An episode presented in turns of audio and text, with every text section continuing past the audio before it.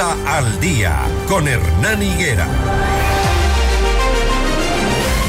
A esta hora voy a dar la bienvenida a nuestro invitado. Se trata de Néstor Rosanía. Néstor Rosanía es un experto en seguridad y conflictos armados, periodista de conflictos armados, jefe de viajes voluntariados entre sus eh, actividades y es un experto que mm, conoce de estos conflictos. Néstor, ¿cómo le va? Buenos días, bienvenido.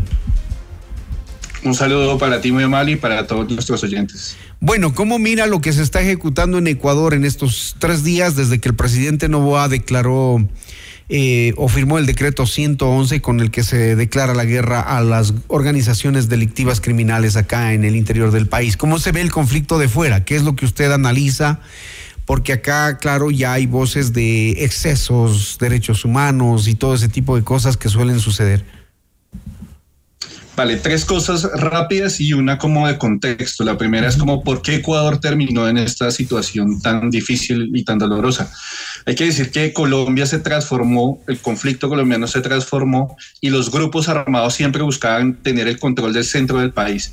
Después de la firma de los acuerdos y en un proceso lento también de la movilización de los paramilitares, todas las bandas del narcotráfico se recostaron en dos fronteras, en la frontera con Venezuela y en la frontera con el Ecuador en la frontera con Venezuela tenemos más de 17 grupos armados que se están peleando esa frontera porque ¿qué es lo que pasa? La cocaína del norte de Colombia pasa por la vía terrestre a Venezuela y por ahí sube hacia Centroamérica.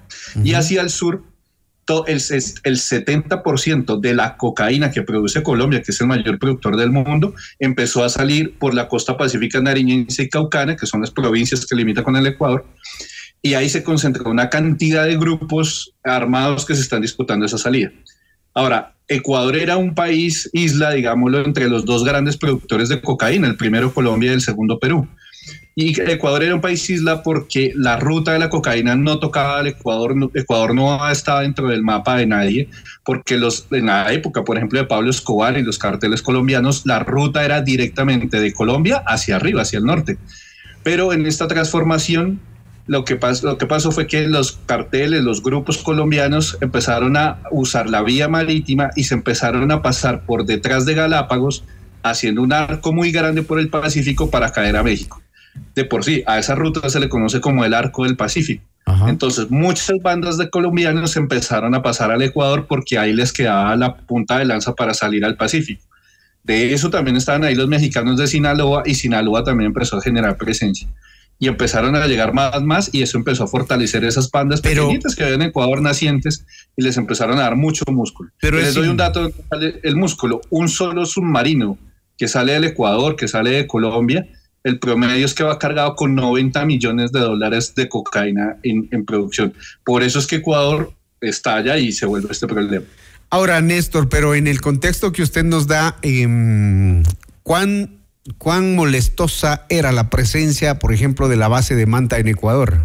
Porque ese dato hasta el año 2007, me parece, si no me equivoco, estuvo presente en el Ecuador, luego se decidió retirarla y claro, a partir de eso lo que vemos es una advertencia, sobre todo después de lo que Álvaro Uribe ataca a Angostura, muere Raúl Reyes y a partir de ahí en adelante nos empiezan a advertir que Ecuador terminaría siendo un narcoestado. Eso es importante en el contexto. Sí, la base de Manta, igual que la base de, hay una en Colombia muy grande, Bahía Málaga, donde Estados Unidos tiene una presencia, pues ayudado en términos de cooperación de interdicción y tal. Eh, tenía una, una, importancia, si uno lo ve desde el lado del Estado, importante, pero si lo ve desde el lado de la delincuencia, ninguna porque el volumen de cocaína, por más que le han intentado hacer interdicción, no cambió. Y es que mira que aquí viene la explicación de por qué también Ecuador. Era porque si ellos iban muy pegados a la costa, pues salía todo este tema de la utilización, digamos, de esas bases para salir a hacer la interdicción marítima. Y en México igual. ¿Qué es lo que pensaron los narcos? No nos podemos quedar muy pegados a la costa, por eso toca pasar por detrás de Galápagos y meternos bien al fondo del Pacífico, hacer el arco para caer a México. Y ya en la inmensidad del mar, hacer una interdicción es imposible, porque eso es buscar una aguja en un pajar. De por sí es tan así que México y Colombia, la Armada Mexicana y Colombiana, tomaron la decisión de cambiar su forma de operar. Y ellos ya no están midiendo ese número de horas en el mar porque dijeron, eso es gastar la tripulación, la maquinaria y no estamos haciendo nada. Lo que hay que es meterle más plata a la, a la inteligencia y tratar de cogerlos a la salida en puerto o a la llegada en puerto. Y hoy están funcionando así, porque se dieron cuenta que tener esas bases militares y salir a perseguirlos en la inmensidad del Pacífico era perdido. Entonces, lo que te digo, Colombia y México están intentando, pero, pero la, la intención es mínima frente al volumen de lo que sale de cocaína. Entonces, la base de Manta de punto, digamos, por concretarlo, iba a ser un saludo a la bandera, como es la, base de Málaga. Colombia ha tenido esa base, Estados Unidos le ha dado toda la plata del mundo a Colombia para parar eso. Y no ha podido. Les, doy solo este dato. Colombia tiene el Plan Colombia, ¿no? que es lo más, lo más poderoso que hay en la región para luchar contra el narcotráfico. Cuando Estados Unidos comenzó el Plan Colombia en, en Colombia, vale la redundancia, eso fue en 1998 y Colombia tenía 170 mil hectáreas de hoja de coca. Hoy, 2024, Colombia tiene más de 220 mil hectáreas de hoja de coca. Hoy hay más coca en Colombia que cuando comenzó el Plan Colombia y no les cuento la monumental inversión de Estados Unidos en Colombia para luchar con eso y no ha podido, antes se le subió. Y entonces con esto que usted nos acaba de decir, em, en Ecuador, ¿cómo están las cosas? ¿Qué debemos esperar? Muy difícil, mira que esa es la, la gran pregunta, ¿no? Y, y, pues con lo que hemos visto estos días, todo el mundo ha tenido la atención de eh, ¿qué, ¿qué, hacemos, ¿no? Como díganos qué hacemos y lo hacemos. Desde el año pasado hemos tenido varias, eh, eh, como se dice, reuniones y participado así en medios con funcionarios del Ecuador eh, de alto nivel. Y yo lo que veía era que la tendencia que ellos están jugando era tomemos lecciones aprendidas de Colombia y México, que son los que más tienen experiencia en la región, y empecemos a montar algo digamos, en esa, en esa línea. Pero yo creo que primero, pues que hubo una, una, una respuesta estatal, no pensemos en, en, X o Y gobierno, en, general, el, el Estado del Ecuador se demoró en construir una estrategia de seguridad para adaptarla a, al, al fenómeno que se le estaba viniendo encima. Pero lo segundo, lo doloroso de esto, y pues se los digo yo que vivo en Colombia, es que acá en Colombia se ha hecho lo habido y lo por haber. O sea, han venido los gringos, han venido de Israel, han venido los ingleses, nos han dado cuánta cosa y el problema sigue vivo después de 50 años. Y, lo, que hacemos nosotros en Colombia se llaman las espirales de violencia, así lo terminamos llamando, que es que, y ustedes ya lo empezaron a vivir, es que el día que se acabe Rasquiña, ¿no? Zambrano se acabó el problema, pues se murió Rasquiña y llegó ahora Fito. Ahora todos contra Fito, Fito lo van a matar por ahí en seis meses pero va a aparecer el nuevo después de Fito.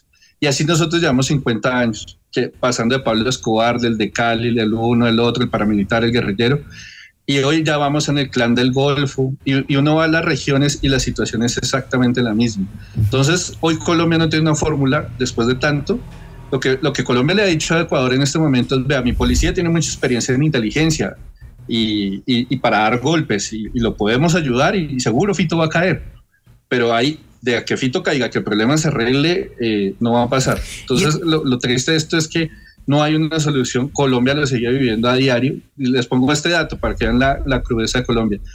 Nosotros en el 90 con Pablo Escobar teníamos carros bomba en las principales ciudades. Esto era un infierno. Cuando, se, cuando mataban a Pablo Escobar dijimos, por fin, descansamos. Hoy en el 2024, 30 años después, tenemos más de 90 masacres al año en Colombia y todas alrededor del tema del narcotráfico. Entonces, esto tristemente es una, una cosa que uno no, todavía no hay una fórmula para poder salir de esto. Néstor, entonces, ¿qué nos queda? ¿Acostumbrarnos?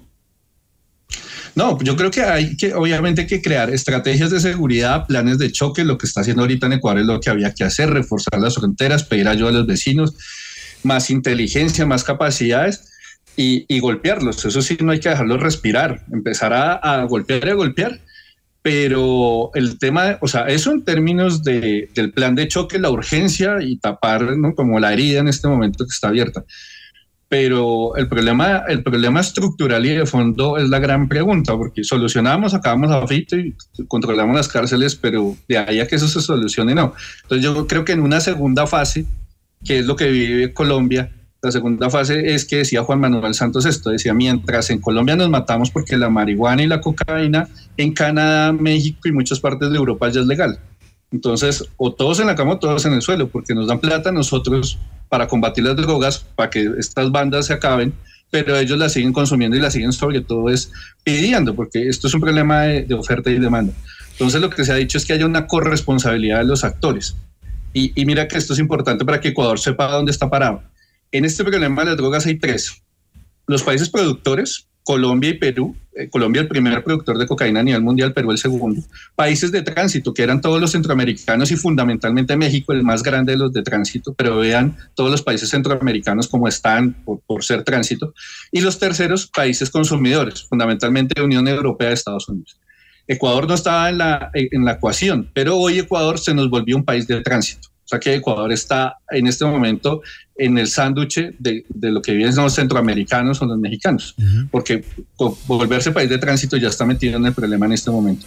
Entonces lo que han dicho es hablemos de corresponsabilidad de los actores, porque no puede ser que mientras los consumidores hablen de política pública de salud frente a la droga, los países productores y de tránsito solo hablemos de una política criminal frente a la droga. Entonces tiene que haber una corresponsabilidad y esa ha sido la pelea de Colombia, les hablo más de 15 o 20 años con Estados Unidos. ¿Cómo hacemos para que esto sea más equitativo y la responsabilidad sea más equitativa? Porque muchos dicen, mientras en Estados Unidos se lava la plata grande del narcotráfico, acá en los países de tránsito y productores, pues estamos poniendo los muertos.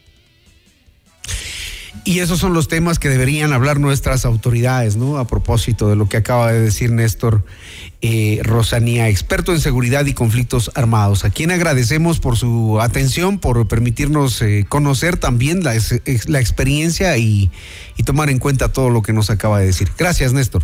Buen día. Un saludo muy especial para ti y para todos los amigos en Ecuador. Muy gentil, gracias.